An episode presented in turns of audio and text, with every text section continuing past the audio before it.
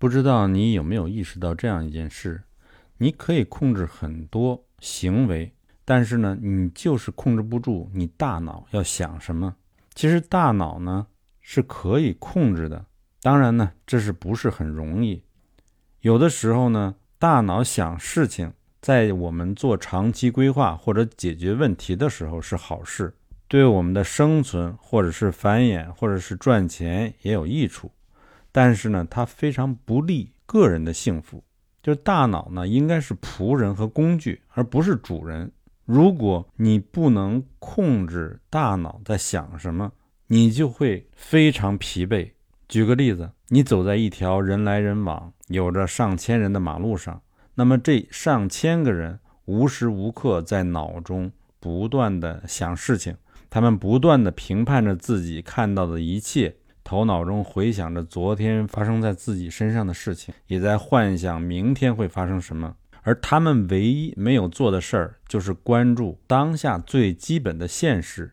而你想获得幸福，最重要的是活在当下。当我们是儿童的时候，每个人都是一张白纸，可以无忧无虑地活在当下。那儿童是最幸福的时期。基本上就是根据自己的本能对环境做出反应，这是生活的真实世界。然而，你当你到了青春期，到了懂事的时候，到了成年，你的欲望就开始萌发。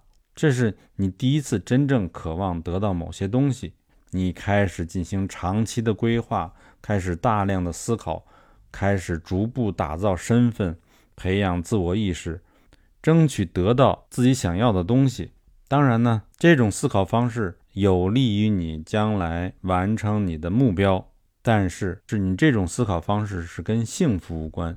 人生呢，没有一个有意义的答案，也没有人可以完成解决人生所有的问题，除非你是一个大彻大悟的人。